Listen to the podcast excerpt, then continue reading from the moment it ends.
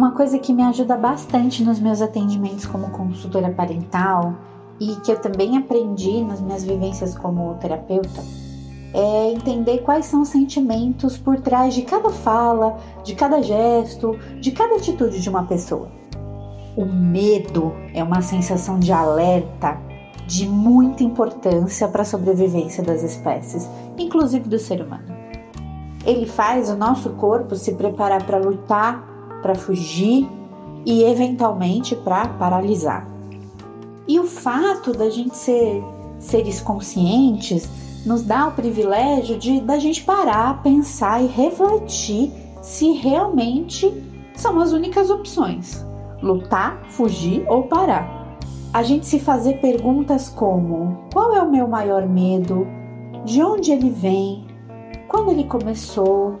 Como é que eu reajo diante dele? Qual é o tamanho? Qual é a cor? Quais são as características desse medo? Em que lugar do meu corpo eu estou sentindo esse medo?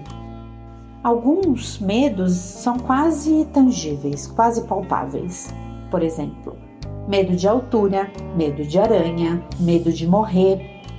Muitos até garantem a nossa sobrevivência, é verdade. Mas tem um montão de medo que eles estão tão profundamente marcados no nosso subconsciente que dá um trabalhão para acessar.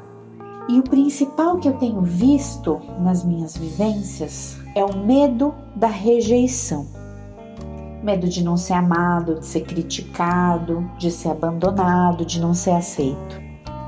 Esse tipo de sentimento molda a nossa relação com o mundo, faz a gente olhar para o lado com desconfiança, insegurança. Cuidar com generosidade e amorosidade dos nossos medos mais profundos é se abrir para um portal de autoconhecimento. Um caminho que é árduo, que é duro, cheio de camadas, cheio de complexidades. Um caminho sem volta.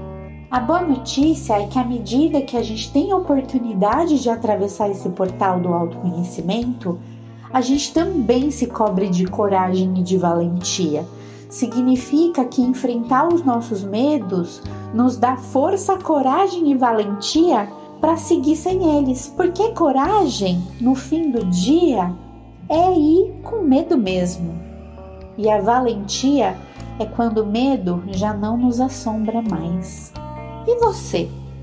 Qual é o seu maior medo?